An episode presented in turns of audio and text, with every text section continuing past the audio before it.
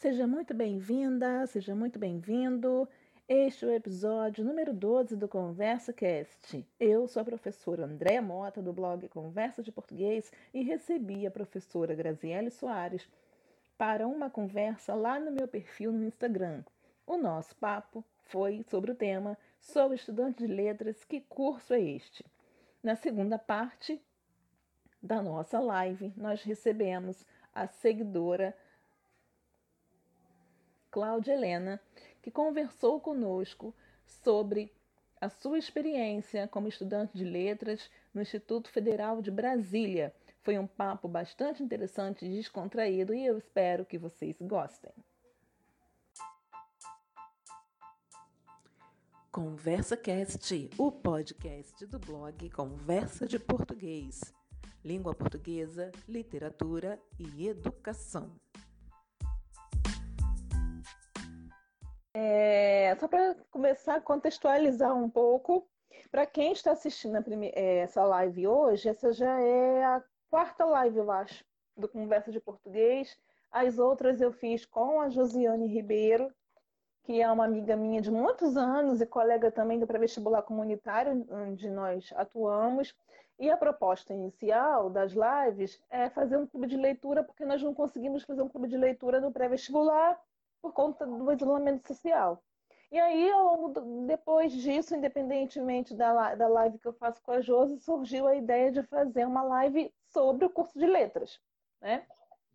E aí, por que sobre o curso de letras? Porque eu recebo muita mensagem, não tanto pelo Instagram, oi Lau, Lau tá dando oi ali, oi. oi. Não tanto pelo Instagram, mas pelo e-mail mesmo do Conversa de Português. Aí quem quiser mandar alguma mensagem é contato arroba conversadeportuguês.com.br e pelo direct do Instagram, do Instagram, do Facebook, mas muito mesmo pelo, pelos e-mails. E não tem muito tempo, eu recebi mensagem de um seguidor perguntando se o curso de letra, o que, que ele tinha que fazer, porque o sonho dele é ser escritor. O Lauca acabou de entrar aí também, né? Tem é, um livro escrito e de letras também na nossa área, mas a pergunta que eu recebi desse rapaz era: e aí, ele quer ser, ele quer ser escritor? Será que ele precisa fazer um curso de letras para ser escritor? E a minha resposta, você me conhece, né, Grazi? Minha resposta é muito prática. né? Muito prática sempre. E aí a resposta que eu dei para ele foi: ou é, se o seu sonho é ser escritor, não faça letras, porque, né? E aí eu me lembro que, né? E aí eu me lembro que na, na época eu não falei para ele: não faça letras se o seu sonho for ser escritor, porque o curso de letras vai matar o escritor. Né? Vai falar disso hoje. Não, a gente combinou, né? A gente combinou de falar um pouco disso. Né? Falando, não faça letras. E aí também porque os, os grandes escritores, será que todos os escritores fizeram cursos de letras? É, então foi uma motivação também.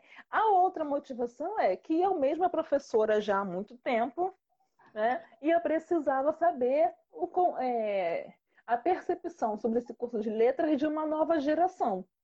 Né? Então, é, quando eu fiz a chamada no, pelo perfil do blog, quando eu perguntei quem aí está formado, a, é, quem aí estudante de letras ou está formado no máximo um ano, apareceram outras pessoas, ah, eu sou formada há 15 anos, sou formada há não sei quantos anos, mas na verdade eu não queria falar com o pessoal que está formado há 20 anos. Né? Eu estou formada há 23.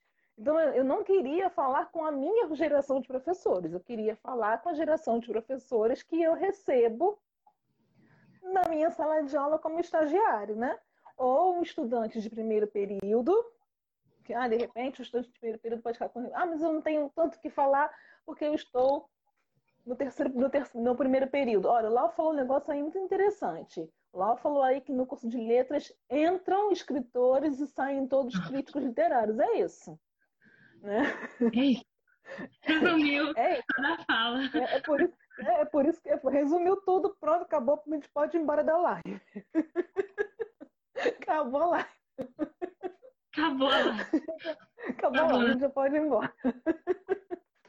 É, então, eu queria ouvir essa nova geração. Então, fica aí para o pessoal que está chegando a explicação também de por que, que eu não convidei o pessoal que, que respondeu lá, dizendo: ah, eu tenho 15 anos, eu tenho 20 anos, eu tenho um tempão. Não, eu não queria ouvir a minha geração. Eu queria ouvir a garotada que está chegando, que, tá, que está na faculdade ou que está saindo da faculdade, que está entrando nesse mercado agora. Qual é a percepção para esse curso? Por quê? Se eu recebo muita gente perguntando como é o curso, eu acho interessante que, seja, que essa pergunta seja respondida para por quem está fazendo o curso agora ou por quem acabou de fazer. Eu peguei o meu histórico escolar da graduação e fui comparar com os, com os currículos que eu encontrei pela internet. Então, eu não reconheço mais o meu curso nos currículos que eu encontrei. Então, por exemplo, eu pego o meu currículo, aparece lá, linguística 1, linguística 2, linguística 3, linguística 4. Mas eu não lembro mais com a emenda de que né, de todas as linguísticas. Quando eu observo que nos currículos ela aparece bem né, o que, que você vai estudar em cada uma delas. Né? Então, eu convidei a Grazi, que eu tive o prazer enorme, de assim como a Francisca, que acabou de entrar aí também, tive o prazer enorme de ter na minha sala de aula como estagiárias. Né? Não é da leva de sete que comentei no período na outra live, né? Na outra live eu comentei que eu tive sete no ano passado, né? De uma leva mais, mais antiga, né? Mas que foram assim pessoas assim que eu amei, que eu que eu vou guardar, como a gente fala, né? guardando o potinho para a vida, porque foi um prazer enorme ter essas pessoas na minha, na minha sala de aula, com, junto com os meus alunos. Então, quando eu convidei a Grazi, eu falei, Grazi, eu quero que você fale na live a conversa que você teve com os meus alunos. Né? Então é isso. Então, eu já falei muito. Grazi, a live é toda sua. Uhum. Apresente-se, meu bem. Então, eu sou gente, Graziele. Peraí, gente, peraí. Gente, a minha caneca aqui, que eu presente de aluno também. Toda live eu, eu mostro uma caneca para os alunos. De patrocinador do blog. Olha, gente, nem eu, nem eu tenho essa caneca. Essa veio de Maceió, uma bralinha, na mala, na mala. Ah, gente, esqueci de falar. A Grazi é colunista do Conversa de Português. Ela tem a caneca do patrocinador, eu não tenho a caneca do patrocinador. Vai lá, eu Grazi. Propaganda gratuita para todo mundo.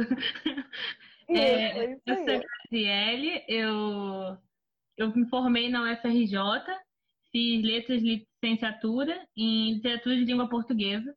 Eu concluí em 2018, é, depois de um longo tempo pensando é, no, na época do ensino médio o que, é que eu ia fazer. Para os meus amigos que tem alguns assistindo, eles sabem da história de que eu era da química. Eu fiz técnica em química, eu vim das exatas. E na época do vestibular eu estava em dúvida se eu ia fazer letras ou química, ou ciências sociais, ou gastronomia ou nutrição. Eu tinha todas essas opções, assim, tudo a ver uma com a outra. É... E aí eu coloquei letras e química como as, as principais. E aí em 2014.2 foi quando eu ingressei na UFRJ para cursar letras, depois de ter ficado na lista de espera para química é, em 2014.1, nunca ter olhado a lista de espera, não aconselho ninguém a fazer isso. Gente, lista de espera para olhar, tá? É... E aí eu passei para letras em 2014.2 e fui cursar com a cara e com a coragem. Eu lembro que em 2014.1 eu quase entrei para rural de Nova Iguaçu para letras também, letras de literaturas. Mas eu acho que era destino ir para a UFRJ, me perder entre nos ônibus internos do fundão. É... Nunca sabendo qual ia para qual lugar. E aí eu fui, entrei e de início aquela coisa, né? Vamos fazer, vamos fazer letras porque eu amo escrever, eu produzo poesia, eu componho e aí eu quero ser fazer letras porque eu quero ser escritor. Aí você entra na letras e te taca um balde de água fria, assim, pá, né? Você acaba tendo que escrever e produzir num molde de escrita acadêmica que é muito mais engessado e você, o seu sonho de escritor fica totalmente jogado para escanteio porque você tem que ler 300 livros e 400 xerox, é, e aí não, não sobra tempo para leitura de fruição, aqueles livros que você lê por prazer. Uhum. nem para escrever nada que não seja teórico, né? A gente produz um trabalho, sei lá, de teoria literária de 14 páginas, mas a gente não produz nada que seja uma poesia nossa de uma página só. Então, porque acaba sendo engessado nessa né, produção acadêmica. E aí, aí a gente, eu fiquei pensando quando a gente estava falando dessa live, daquele livro do banho que ele fala sobre esse perfil dos alunos que entram na letras, né? É... É claro que a gente vai fazer propaganda pro banho.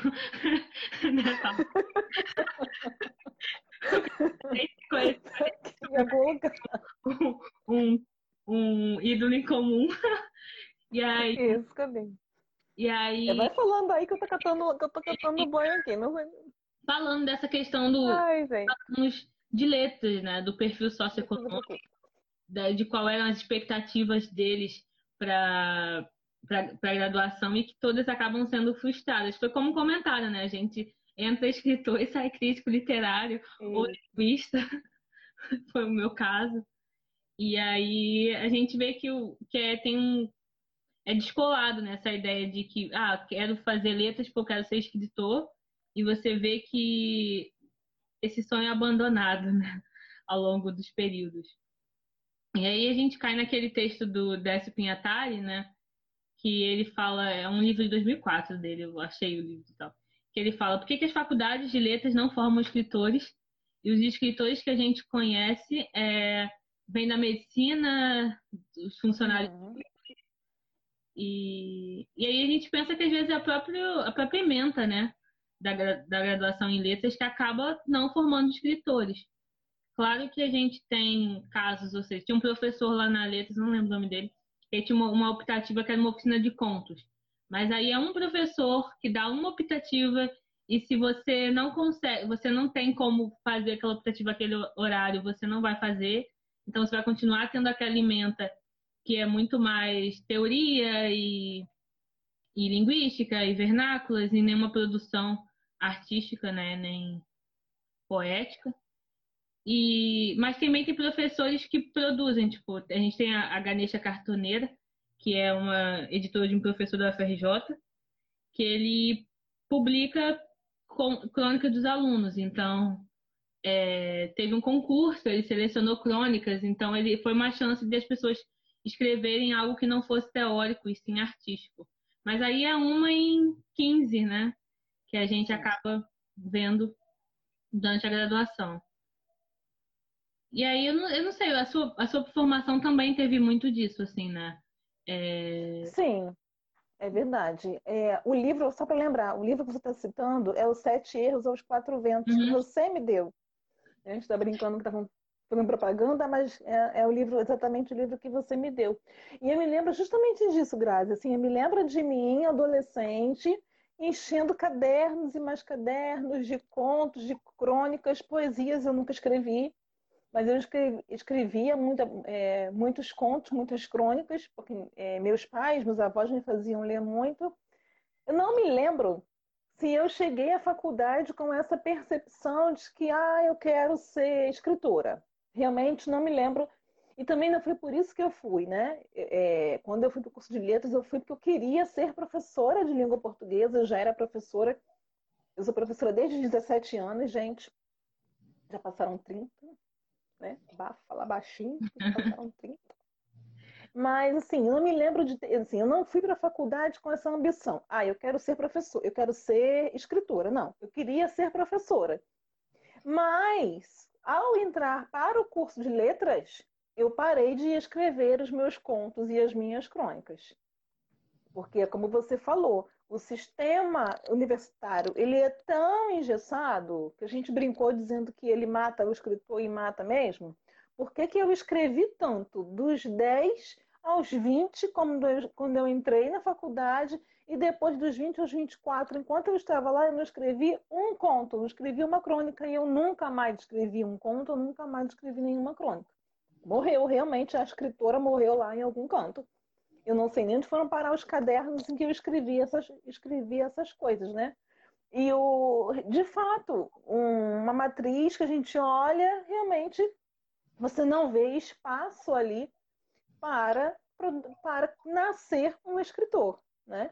Pelo contrário, você falou da teoria literária, eu fui para a teoria literária, né? Então é realmente, você escreve um artigo, você escreve 14 páginas num artigo, não escreve um poeminha de uma página, né? Você não faz um haikai, quatro. Nem sabe mais fazer rima de dois. Nem sei, nem sei fazer isso. Entende? Mas é muito, é muito complicado, é, é bem complicado mesmo, né? Quando eu fico pensando é. que eu entrei para ser escritora, eu falo em qual momento que isso morreu, né? Porque, sei lá, eu produzi algumas coisas, mas que o conhecimento teórico fazia eu achar que era um lixo. É isso aí. E aí, aí a gente pensa, gente, aí a gente vira outra coisa, né? Na, depois da universidade. A gente entra escritor e sai outra coisa. Uhum. Não, eu não posso colocar essa vírgula aqui, não, mas o meu, o meu personagem não pode falar dessa maneira. Né? Não, não, não vai, a variação linguística do meu personagem não está adequada. É, eu estou reproduzindo um padrão de estereótipo na variação linguística do meu personagem. e aí você submete um artigo acadêmico sobre o que seria uma produção literária. Porque você consegue produzir um artigo acadêmico, mas não produz nada literário. Exato. Nada literário, exatamente. É como disse o Lau ali, né? Você sai, né? entra, entra escritor e sai um ótimo crítico literário, porque é o que você consegue que você consegue fazer. Olha isso, alguém está falando aqui, depois de cumprir o estágio, perdi o interesse pela uhum. docência. Nossa, foi a Cláudia Lena. Ó, Cláudia Lena é alguém legal para a gente bater um papo daqui a pouco para ver o que aconteceu no meio do no meio do caminho. Eu vi que Raquel também entrou, entraram algumas pessoas. Gente, beijo para todo mundo. Eu não estou conseguindo ler o nome de todo mundo e não li enquanto a Grazi estava para não atropelar a fala dela, tá? Pode seguir, Grazi. E aí eu, eu fiquei pensando assim, sabe? Porque eu entrei na universidade depois de um tempo eu estava numa área que era totalmente diferente. Eu saí da literatura e fui para linguística. E, e foi um caminho assim de virar totalmente a mesa, né? De falar, não, agora eu não estou produzindo mais nada, mas eu vou produzir artigo científico, processamento de frases. E aí, e aí, e aí a gente se pergunta, né? O que, que aconteceu com a gente ao longo do tempo? Eu acho que a gente não tem a resposta. Eu acho que talvez a melhor resposta seja o sistema podou nossos, uhum. nossas expectativas, né? E aí a gente, eu fico pensando como a gente entra na universidade, na faculdade de letras, com uma visão totalmente distorcida do que é a faculdade de letras. E na minha geração, é, eu entrava achando que eu ia ser a rainha da gramática. eu ia saber todas as conjugações de todos os verbos da língua portuguesa. Aí, dois períodos depois, eu tive que ficar é, desconstruindo na minha família que eu não era um dicionário ambulante. E aí a gente vai passando por tudo isso, né?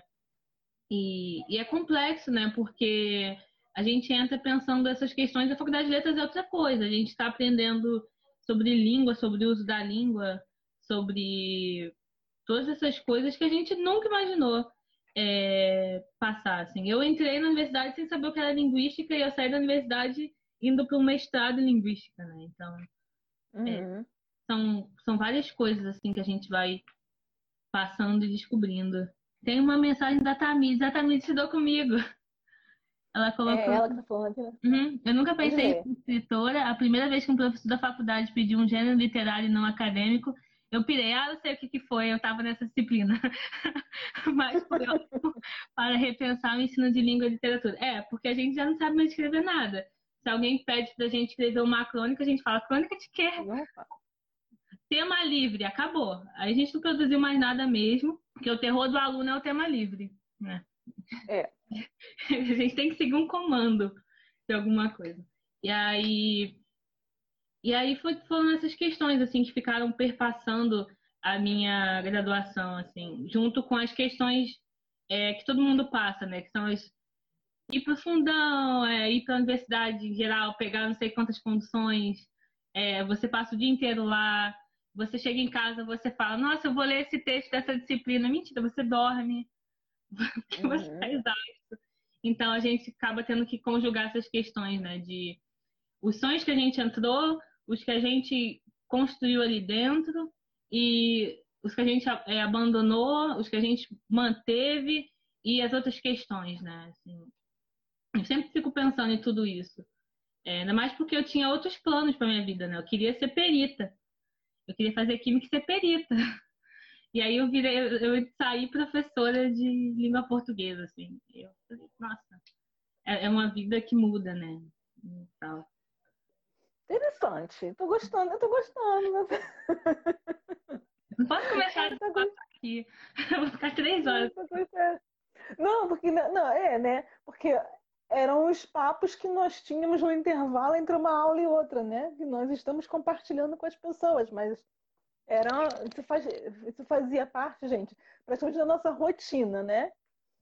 Esperando entre uma aula e outra, porque a gente tinha uma aula de manhã e depois um intervalo enorme até a outra, até a outra turma e eu e, né, e Grazi planejávamos, eu planejava, eu, plane, eu pensava que eu ia planejar a aula, ela pensava que ela ia estudar, nós ficávamos e, e nós ficávamos ali trocando milhares de experiências. É né? E assim era e foi muito foi muito muito interessante. Mas e aí? Aí você terminou a graduação e você foi fazer o teu mestrado em linguística. Como foi que você como é que foi esse percurso? O que, que o que você está estudando? Como é que é essa sua pesquisa? Como é que como é que você pensou nisso lá na graduação? Se isso apareceu lá para você na graduação? Então, é, eu fiz iniciação científica três anos. Eu sempre conto que foram dois anos e meio sem bolsa, o que é, assim, bem. Era porque eu gostava mesmo, assim. E aí eu fiz iniciação. Primeiro que eu, eu tive uma, um problema com linguística quando eu entrei na universidade, eu fiz linguística 1 e eu achei aquilo extremamente difícil e complexo. Eu falei, gente, o que eu tô fazendo aqui? a minha família depositou tanta expectativa em cima de mim, agora eu sou burra, porque eu não estou entendendo o que é esse negócio de significante e significado. É, e aí, aí eu fiz linguística 1 e linguística 2, eu achava super difícil. E aí eu entrei na. Fiz a linguística 3. E eu falei, peraí, nossa, como isso é interessante. E era matemático, né? E eu que vim das exatas, eu achava aquilo incrível.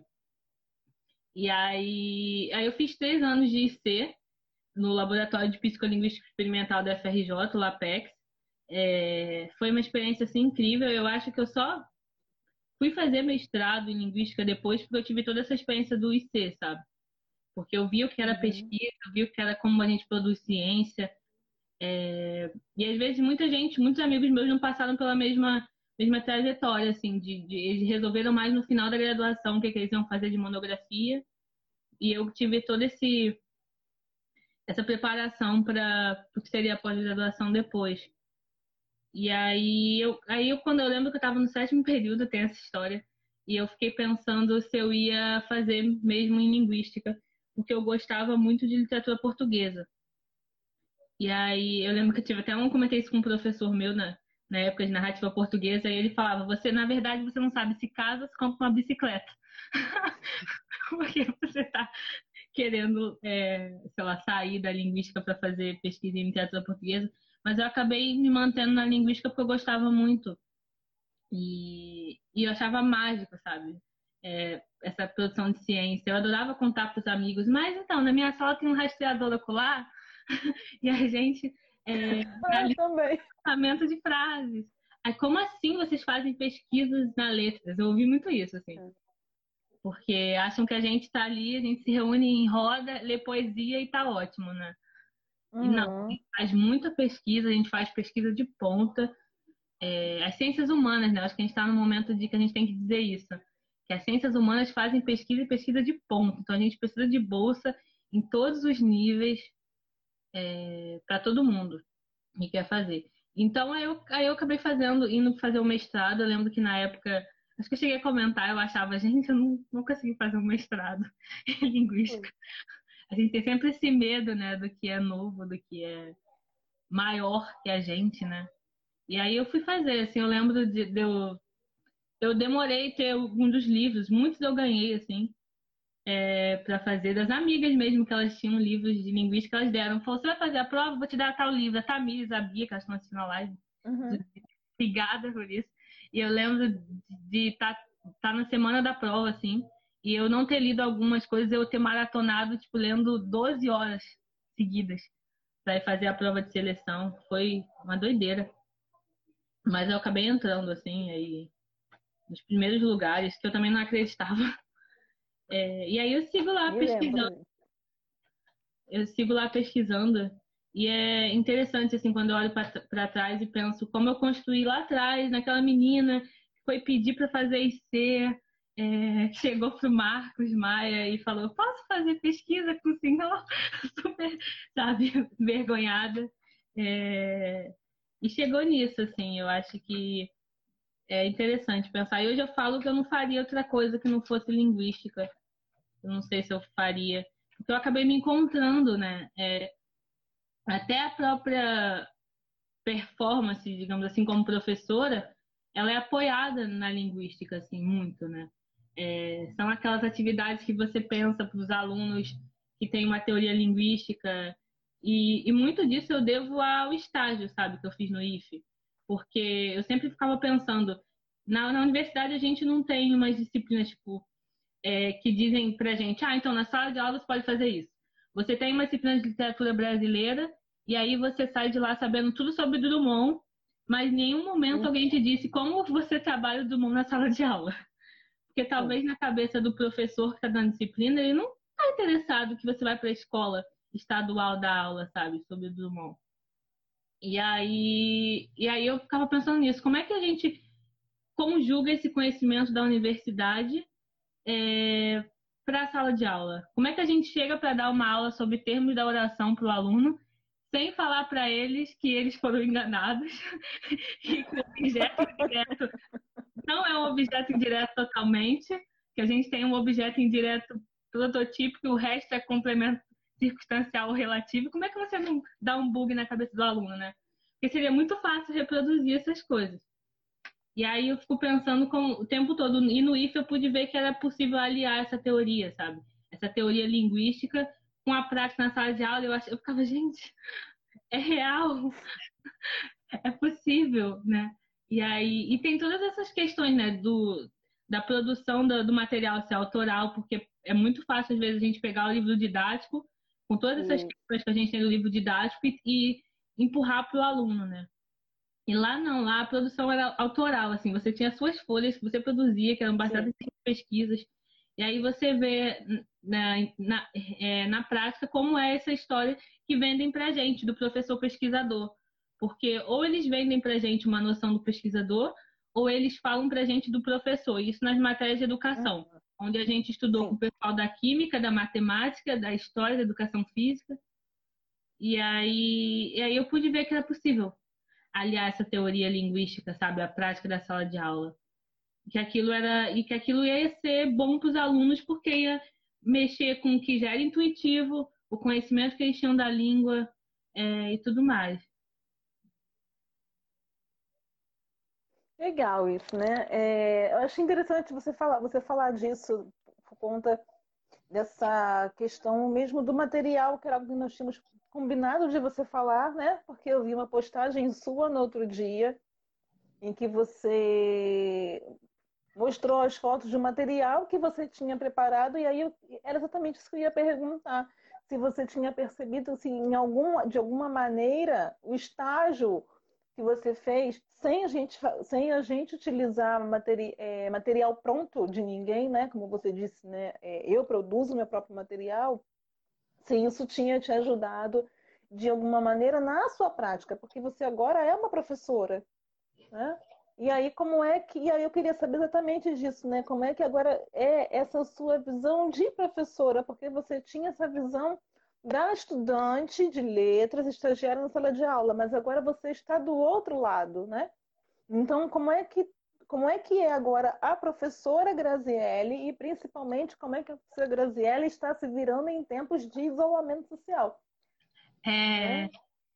Eu acho que o grande início é que eu tenho um cronograma muito organizado, porque eu aprendi a fazer cronogramas com a Andréia Mota.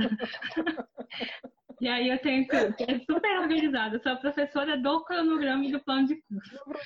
é.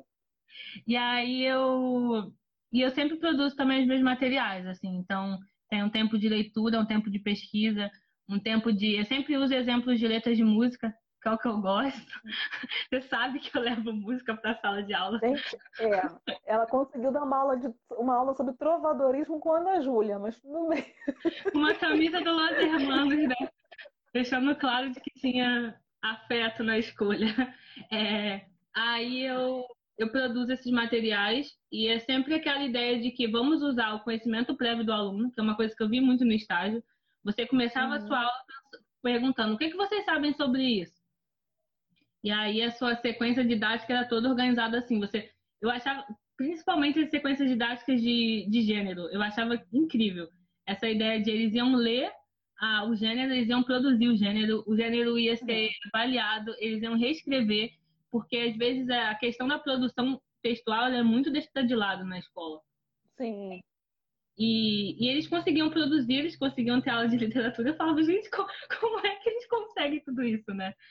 Também tem a questão do, da, da própria liberdade e autonomia que os professores no IF têm, né? É, para isso, para montar o próprio cronograma, a própria ementa. Sim. Mas eu ficava olhando e falava, nossa, é possível organizar tudo assim, porque a gente escuta na, na faculdade, ah, processo de escrita, processo de escrita. E a gente pensa assim, como é que a gente vai fazer isso em dois tempos de aula com uma prova que a gente tem que fazer porque o governo quer avaliar o colégio e então é, fica um pouco complicado. Mas aí eu sempre pensava nisso, assim, o estágio incentivou muito a, a produção autoral de material. Tudo que eu produzo, assim, os PDFs que eu mando para os alunos nesse tempo em pandemia, e até eu mandava quando eu dava aula presencial no passado, que, que eu dei aula de literatura, são meus. Tudo que eu coloco, assim, uhum. pesquisa de, às vezes, duas semanas pesquisando para um slide. É... E também essa questão de sempre pensar vamos começar da onde os alunos sabem. Né? Vamos aproveitar esse conhecimento dos alunos, perguntar para eles o que, que vocês sabem sobre isso, vocês já ouviram falar disso, e montar essa aula e organizar essa aula pensando nessas respostas, né? E às vezes vem aquelas uhum. respostas que você nunca imaginou. É... E virava outra aula, né? E aí você dá outra aula, porque você não pode é prever aula. o que vai acontecer, né? e o que o aluno vem traz para você. Porque de repente aquele aluno tem uma, uma referência de alguma coisa que você nunca pensou na sua vida. Uhum. É, e tudo. E em relação à pandemia, eu estou dando aula online, o que causa muita angústia, porque a gente sabe que o Brasil é o Brasil e a gente não nem todo mundo vai ter acesso. Então, eu, às vezes eu sou até um pouco chata. Eu fico mandando, gente, vocês têm sugestão para alguma coisa? Vocês querem montar um horário de tutoria no WhatsApp? Porque às vezes aquele aluno não pode ver uma aula online, mas ele olha o PDF e ele pode tirar dúvida com você. Então você se dispõe esse horário para gravar áudio para ele, para mas é, tem aqueles alunos que eles não interagem nunca e você percebe às vezes que os alunos que estão interagindo são esses que já estão tendo as aulas. A gente tem uma plataforma para dar aula online. Eu até dei aula online antes da live e comentei, gente, então, se adiar o Enem, vocês vão querer continuar tendo aula? Eles falaram que queriam porque aquela lógica de não vamos perder um ano, né? E... Uhum. Mas é se adaptar. De repente eu tive que perder a vergonha das câmeras e gravar as aulas. E eu gravo as aulas para quem não pode ter acesso. Eu nunca assisto, eu tenho vergonha de me ver.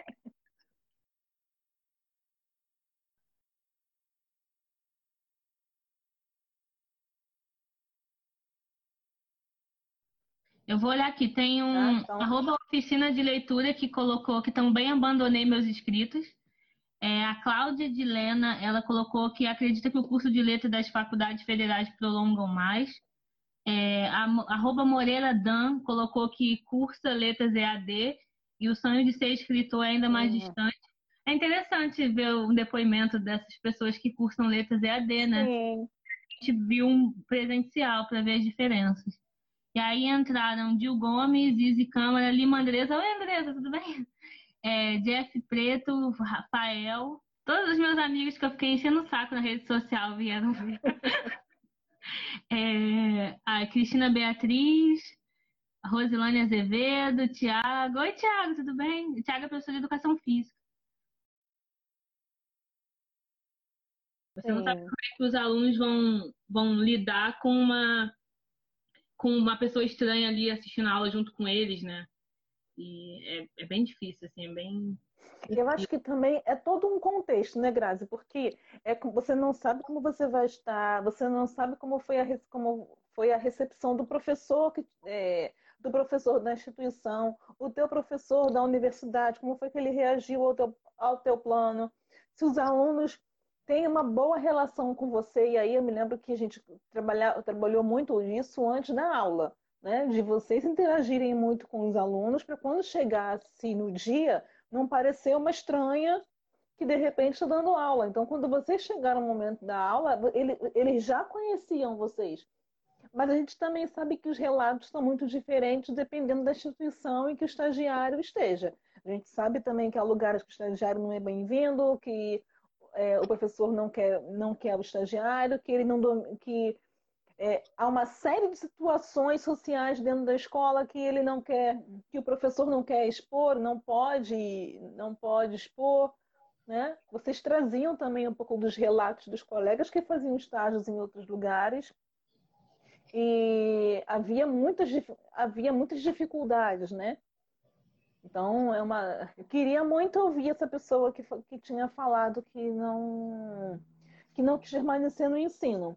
Enfim, para mim foi um pouco diferente porque eu nunca quis ser outra coisa. Gente, eu não, sim, eu nunca quis, na verdade, fazer outra coisa, né? Eu sempre quis ser professora, sempre quis ser professora de língua portuguesa, né? E eu tive uma sorte, já que a Grazi falou da questão do estágio, eu tive uma sorte porque eu fiz o ERG na época em que o colégio de aplicação da UERJ tinha acabado de ir para o prédio da UERJ na, no Maracanã.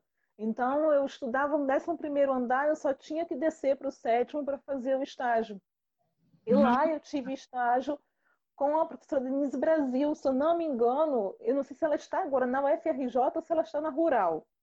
Né? Então, ali eu fui estagiária da Denise Brasil, me ensinou a ser professora, porque é algo que a gente precisa dizer também, o curso de letras não ensina ninguém a ser professor, você falou isso aí na live.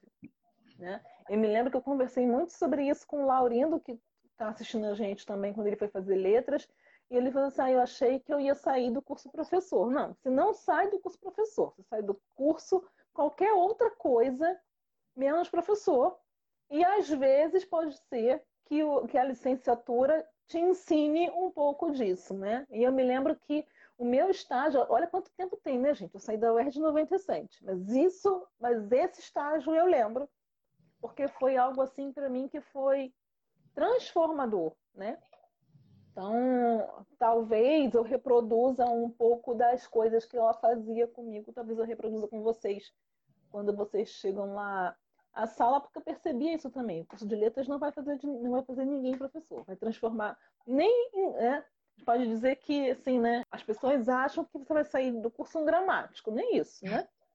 Porque, porque é, o, e aí é bom que se diga para quem está ouvindo e não é da área de letras, o curso de letras nunca foi feito para transformar ninguém em gramático. Ele nunca foi feito para transformar ninguém em escritor. Mas também não é para transformar ninguém em dicionário, apesar do senso comum. E eu achei interessante que a Grazi comentou sobre a questão da produção da ciência no curso de letras. Quando a gente fala da linguística, a gente está falando de ciência, né? Porque há uma percepção muito equivocada, e aí a Grazi que citou o banho lá no início, né? há uma percepção muito equivocada de que o linguista é aquele que fala que vale tudo na língua, né? Né? O, um dos livros do banco que está aqui atrás, né? É o nosso, nosso queridinho. Está aqui atrás, está aqui espalhado aqui atrás. né, Grazi? Nosso amado está aqui em alguns livros. É, e tem um livro que ele fala né, que o, é, o mito do, é o mito do vale tudo. Né? Então, é, que num determinado, num determinado momento se criou uma imagem do linguista como sendo aquele do vale tudo, mas se a gente for pensar, algum, me lembro agora quem foi que eu vi dizendo isso, que a linguística é a parte científica do curso de letras. Eu acho que foi um vídeo que nós usamos na tua aula, né? Era um vídeo do Tizílio, se eu não me engano. Acho que, me lembro se foi na sua aula, se foi na minha mesmo. A gente dizia isso, né? Que a linguística é a parte científica do curso de letras e é preciso, como você disse, que se diga que o curso de letras tem uma base científica, a gente não fica lá sentado lendo poesia embaixo da árvore, né? É. Não é? Para ler poesia embaixo da árvore não precisa fazer letras. Você escolhe a árvore, escolhe a poesia e, e vai ser feliz. Não precisa, não, não precisa ir para o curso de letras, né? Então, são muitas, que, são muitas questões a serem.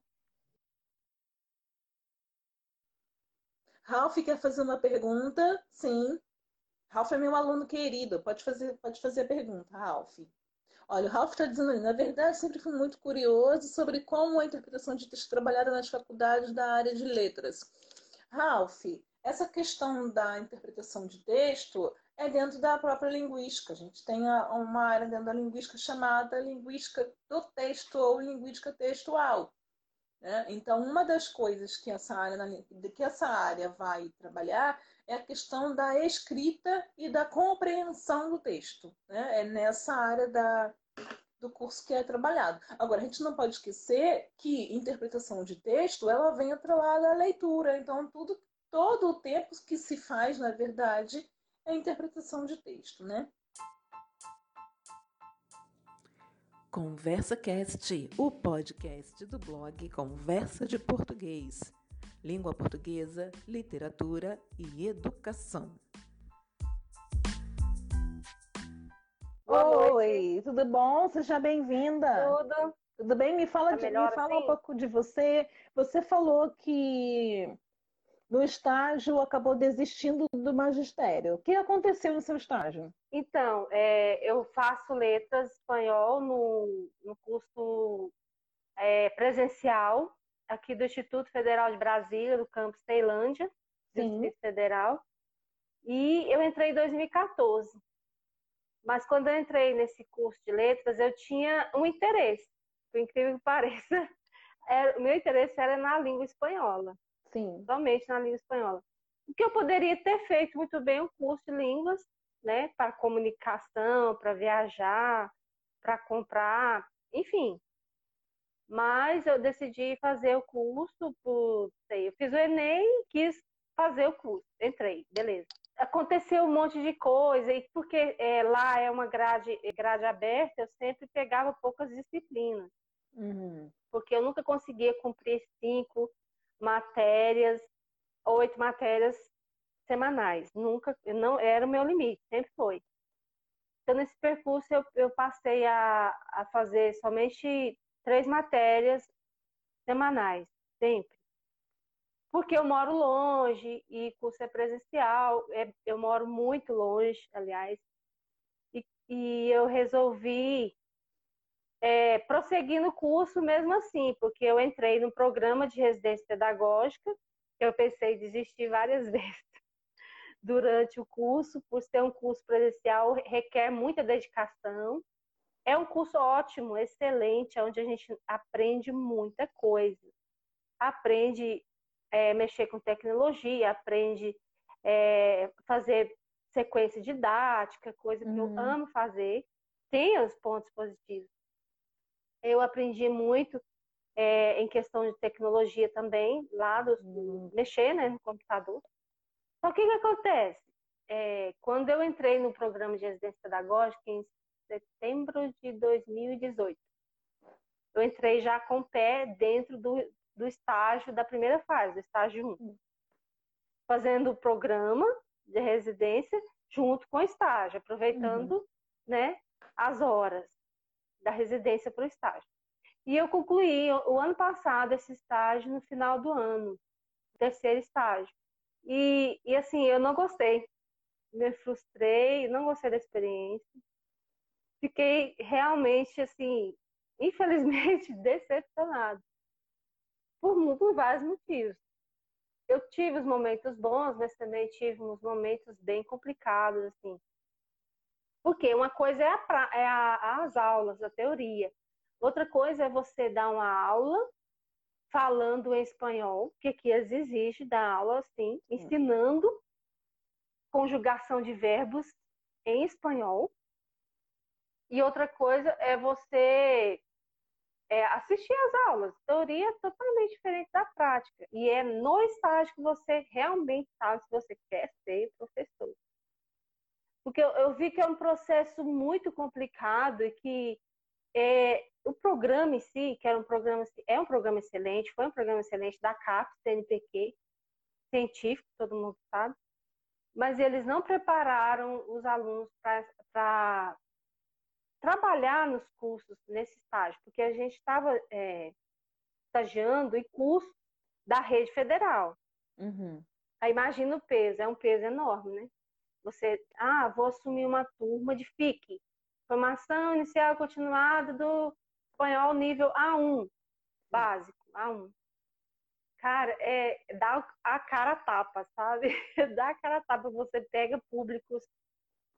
Porque eu, eu, eu dei aula no FIC no, no terceiro período do estágio. Você pega público super diversificado em idade, em profissão. Então, assim, foi um choque, entendeu? Nossa, e agora? O que eu vou fazer, né? Aqui. Mas eu fui, fiz. E eu estava junto com uma colega eu não estava sozinha, não estava trabalhando sozinha. E a gente teve que planejar muita coisa e a gente sentiu que teve umas lacunas, sabe? Assim, umas lacunas na preparação para a gente dar essas aulas. É, é na questão da avaliação, como avaliar esses alunos e os níveis. Porque é, no marco referencial da língua espanhola tem os níveis. A1, Sim. A2, B1, B2, todos os níveis. Uhum. E de acordo com o básico, nível básico, intermediário e avançado. Beleza. A gente leu os níveis, a gente estudou sobre esses níveis. Mas, gente, não é simples assim, entendeu? É bem mais complexo. Porque na hora de você construir o seu material didático, você esbarra com muitas dificuldades, você esbarra com muita coisa. Mas a gente teve a orientação de professores, sabe? Mas não foi o suficiente. Foi, foi uma coisa assim, mais que eu não senti assim, que eu estava preparada, sabe, para esse terceiro estágio. Mas mesmo assim eu, eu concluí. No início eu fiz só estágio de observação no, no primeiro semestre, trabalhei com adolescentes no Instituto Federal de Brasília, como é, com oficinas. A gente trabalhou é, muito oficinas, não muito aulas normais, assim, sala de aula não o espaço físico sempre era o pátio, era a sala de vídeo, era outros espaços do, da escola. E também foi trabalho em equipe. Eu e mais algumas colegas fizemos esse trabalho de oficina de língua uhum. espanhola para esses alunos. Ótimo, excelente oficina, né? Maravilha. A gente criava muito material didático, físico, material assim, muito legal material palpável mesmo para trabalhar essas oficinas. E eu tive várias ideias de trabalhar reciclagem, mas a dificuldade maior é de usar a língua espanhola como instrumento de, de ensino e também na aprendizagem desses alunos, né? Que é, é não foi fácil, não foi uma tarefa Sei, então Mas só para eu, então, só eu conseguir entender. Então, na verdade, você está me dizendo que, é, assim, que a dificu essa dificuldade que você está me dizendo que acabou, no comentário você tinha, você tinha escrito que tinha desistido, né? então a, essa dificuldade se deu mais por conta da questão do conhecimento prévio da língua espanhola é, pelos alunos, é isso? A dificuldade veio daí? Não exatamente da questão da formação você teve na sua graduação, mas por, veja se eu estou entendendo direito. É, a dificuldade hum. foi mais no sentido do conhecimento prévio que os alunos trouxeram do que, na verdade, da sua formação, é isso? Entendi bem? Ou você, ou você é... acha que a, forma, que a formação que você recebeu também é, não foi a que você esperava? Que aconteceu? Não foi. Não, não foi. foi. Ah. Apesar que, assim, é, eu estou desde 2014 fazendo esse curso, é muito tempo, sabe? 2014 é, já está seis anos no curso, né, de letras. Uhum. E eu já tive muita, muita conversação, muita experiência com a língua espanhola em sala de aula, que os professores sempre dão aula falando espanhol. Sim. E eu gosto, eu sou apaixonada pela língua espanhola, assim, muito mesmo. Eu gosto bastante da língua espanhola, não, não desapaixonei, continuo gostando muito. A questão é, não, eu acho que é, uniu a falta de preparo desses alunos, mas a falta de preparo para encarar essas aulas de estágio, sabe? Então, na e verdade, também... então, então o que aconteceu, se você entendeu, o que aconteceu então é que você está dizendo que vocês não foram bem preparados para ir para o estágio. É isso? Então? Não, não, não, não, é não para dar aula num curso num curso FIC, de formação inicial continuada, que é um curso extremamente importante, assim, que é ofertado pelo Instituto Federal, Sim. né? E eles não, não, não, não posso dizer assim que eles não prepararam a gente, sabe? Assim, que a gente teve todo um aparato de material didático, tecnologia para poder dar essas aulas. A gente esbarrou mesmo com dificuldade da questão da da avaliação e da organização desse material. E também é, pelo fato de não ser a língua materna, sabe? De não ser a nossa língua materna, da aula falando em uma língua estrangeira. Sim, mas, mas, mas veja bem, o que eu entendo é que se o seu curso é, é um curso de língua espanhola, o natural então é que se espere que você dê essa aula em espanhol. Né? Sim. A minha, né, acho que isso, acho que isso é o esperado, né? Que, que, essa, que essa aula seja dada em espanhol. A mim, o que eu não estou conseguindo compreender é se você está tentando dizer que o, a formação na, gradua, na sua graduação não atendeu o que você esperava, ou se a dificuldade foi por conta do material que foi oferecido lá no estágio, que aí é uma outra instância, né? ou se é um combinadão de tudo isso. Você esperava, você tinha uma expectativa sobre a faculdade, uma outra expectativa sobre o estágio, e nada disso correspondeu ao que você de fato esperava. Eu acho que foi, foi as, as, as, duas coisas. Aconteceu a falta do, do material didático apropriado, assim, para.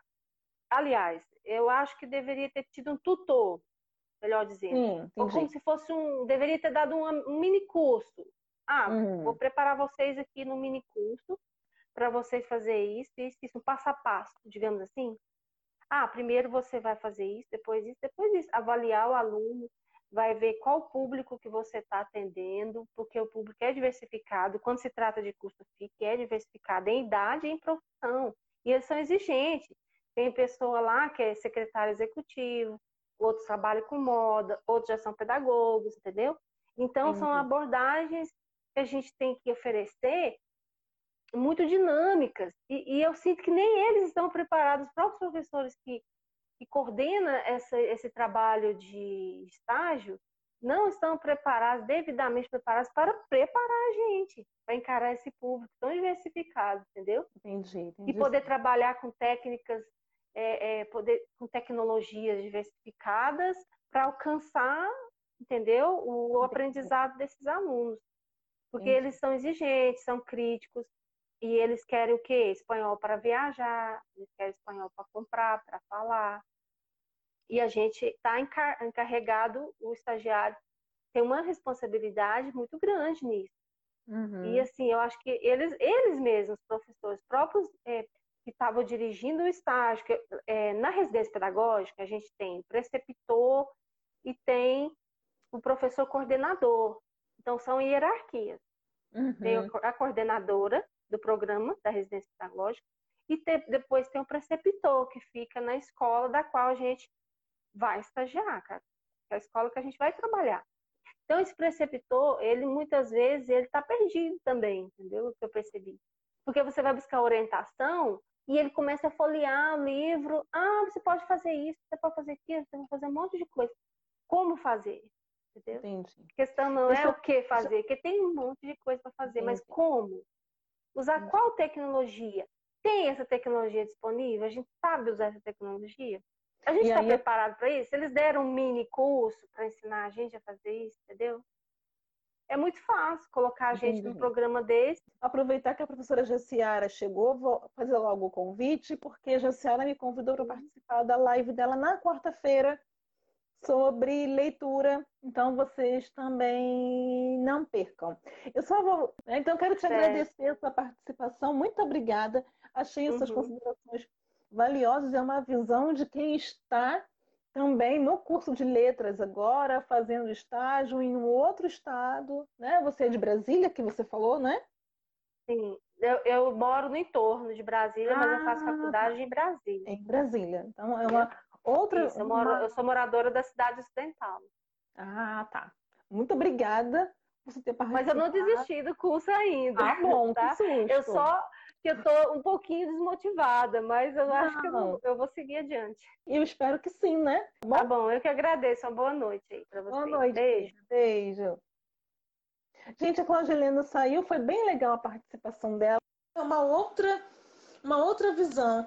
Graça está dizendo ali, eu fico pensando nessa questão da falta de letramento digital atualmente. Muitos professores caíram na modalidade EAD e tiveram que se adaptar em tempo recorde a isso. Graça, você tem razão.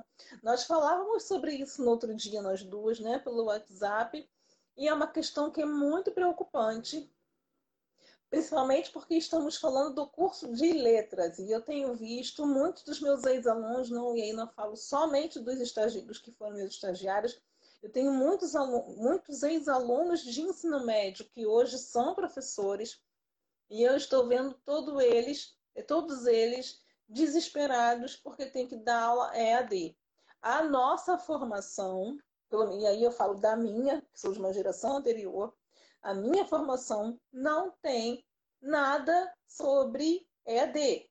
Eu tenho conversado com os meus ex-alunos, chamei alguns deles né, para conversar no outro dia, e o que eu tenho visto com os meus ex-alunos, meus colegas que já são mais veteranos, todos eles têm dito a mesma coisa. Nesse período de isolamento social, a escola simplesmente determinou: vamos fazer EAD e você se vire. O que eu quero dizer, não sei nem se vou agradar todo mundo, o que eu quero dizer é o que nós estamos vivendo hoje, em período de isolamento social em pandemia, isso não é EAD. Eu conversava sobre isso com colegas no outro dia. O que nós estamos vivendo agora não é EAD.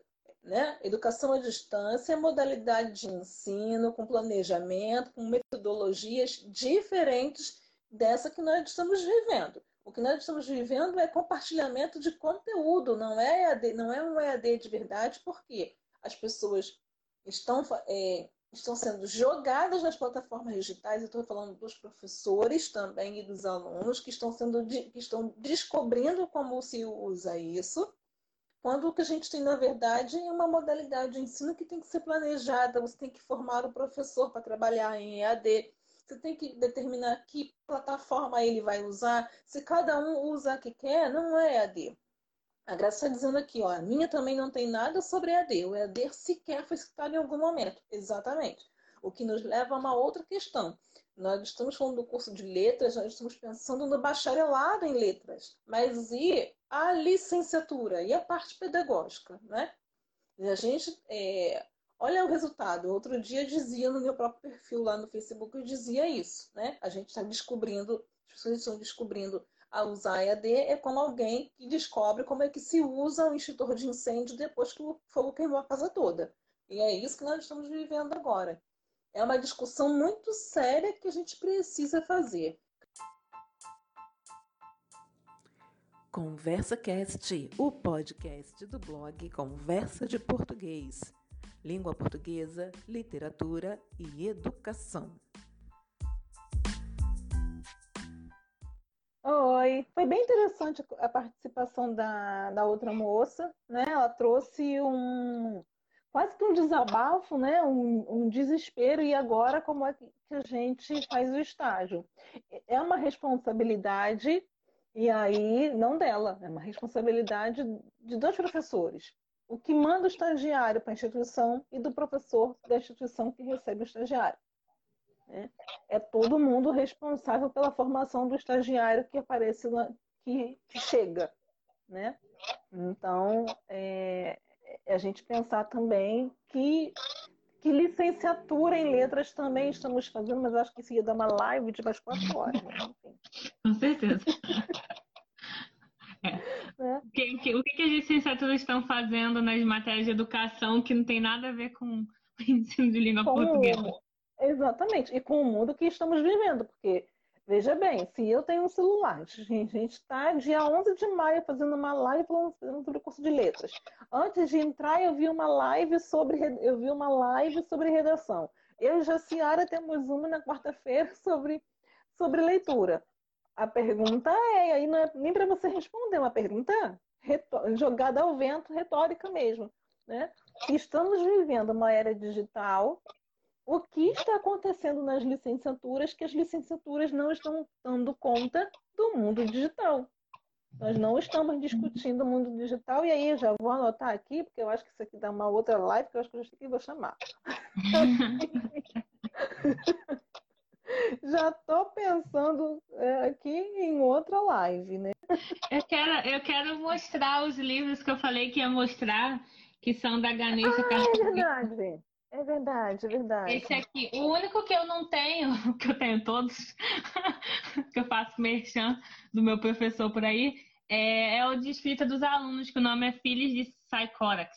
Mas eu tenho esse, que é da Cartografias Afetivas da Maré, eu tenho Janelas da Literatura, do Lima Barreto, que tem crônicas lindas.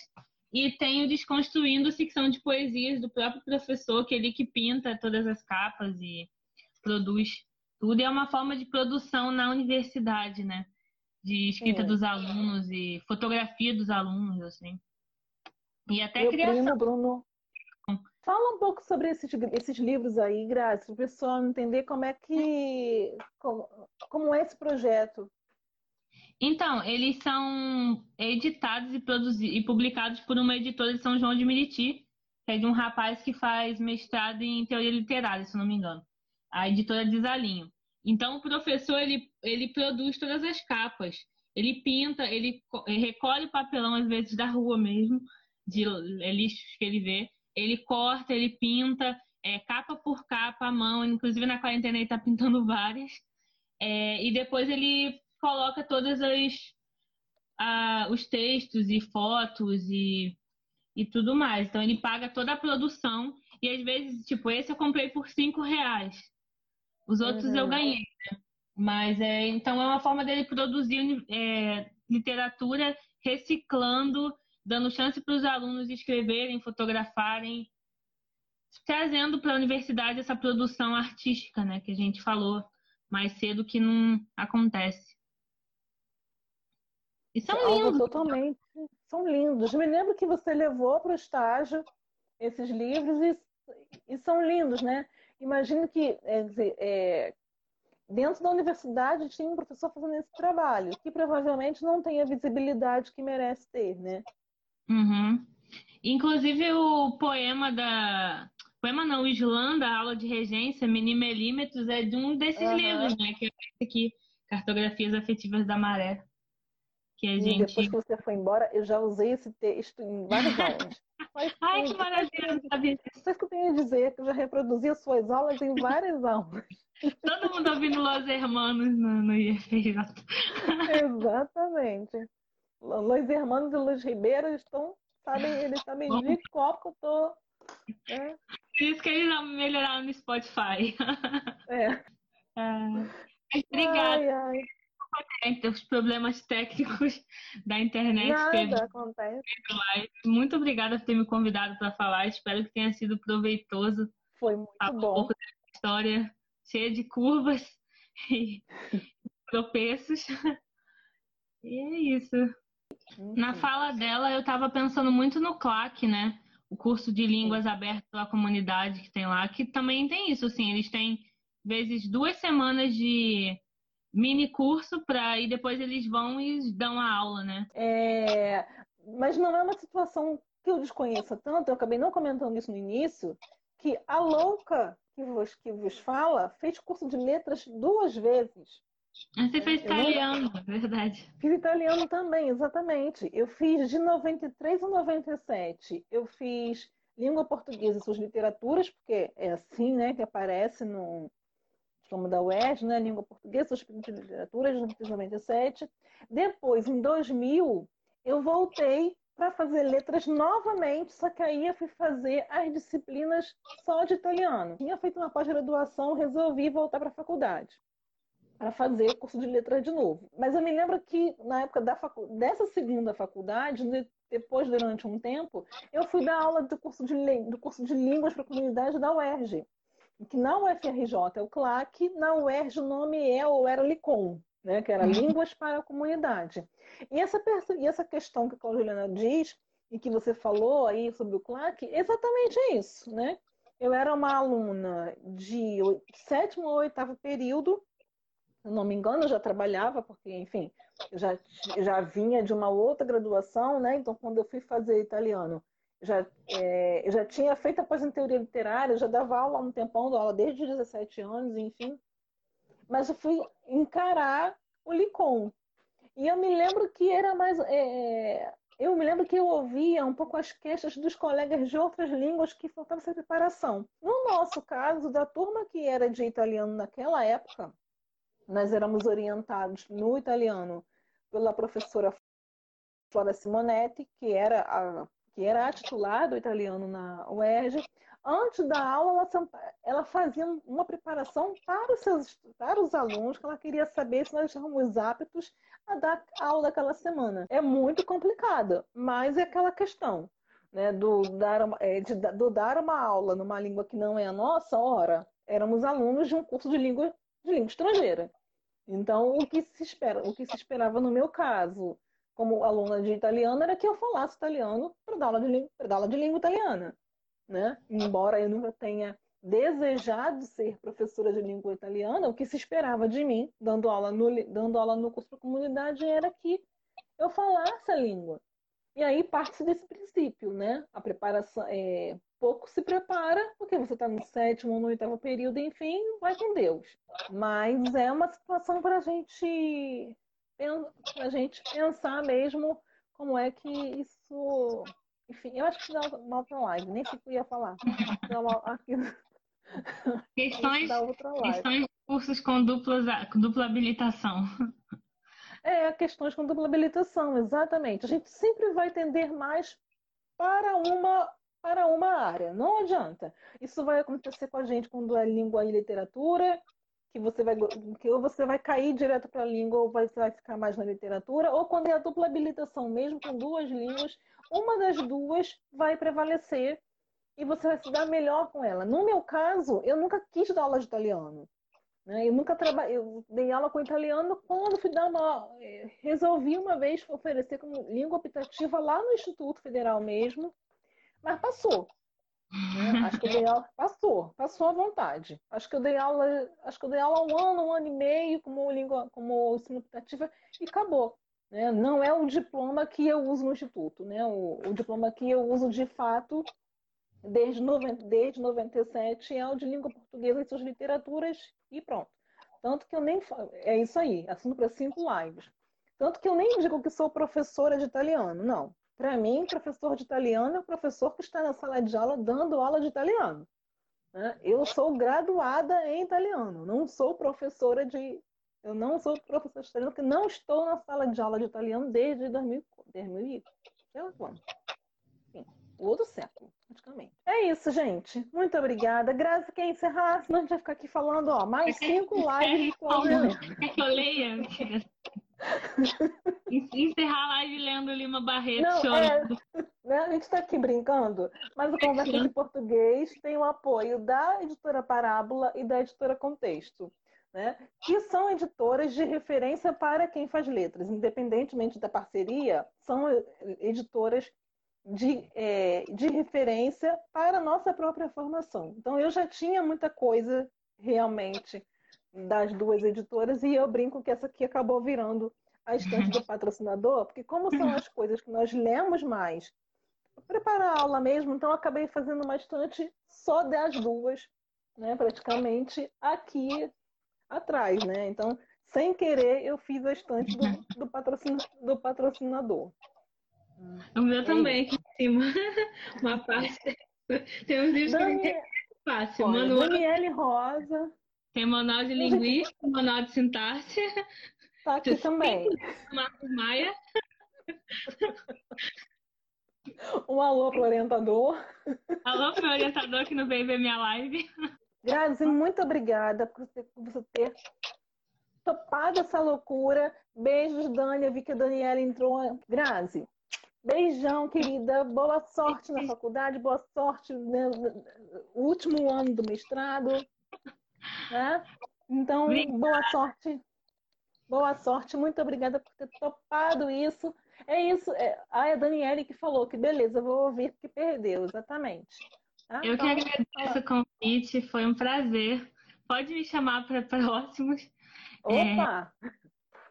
Obrigada, André. Obrigada por ter topado é, orientar esse desconhecida que te abordou no pátio. É verdade, gente. Olha, dá, um, dá um, uma live só de, só de histórias com os, com os estagiários. Beijo, Lau. Obrigada. Lau tá dizendo ali parabéns. Obrigada. Érica Fonseca Obrigada. entrou agora. A gente está acabando, Érica, mas vai ficar salvo lá para você ver depois. E eu acabei dizendo que vou salvar no podcast também. Grazi, querida, muito obrigada por ter participado. Um beijo. Ia falar mais alguma coisa que eu acabei de contar. Não, não. Desculpa. Foi um prazer. Não? Obrigada. Então tá bom. Beijo. Tá. Com Deus. Beijo, gente. Até a próxima. Tá. Conversa Cast, o podcast do blog Conversa de Português. Língua portuguesa, literatura e educação.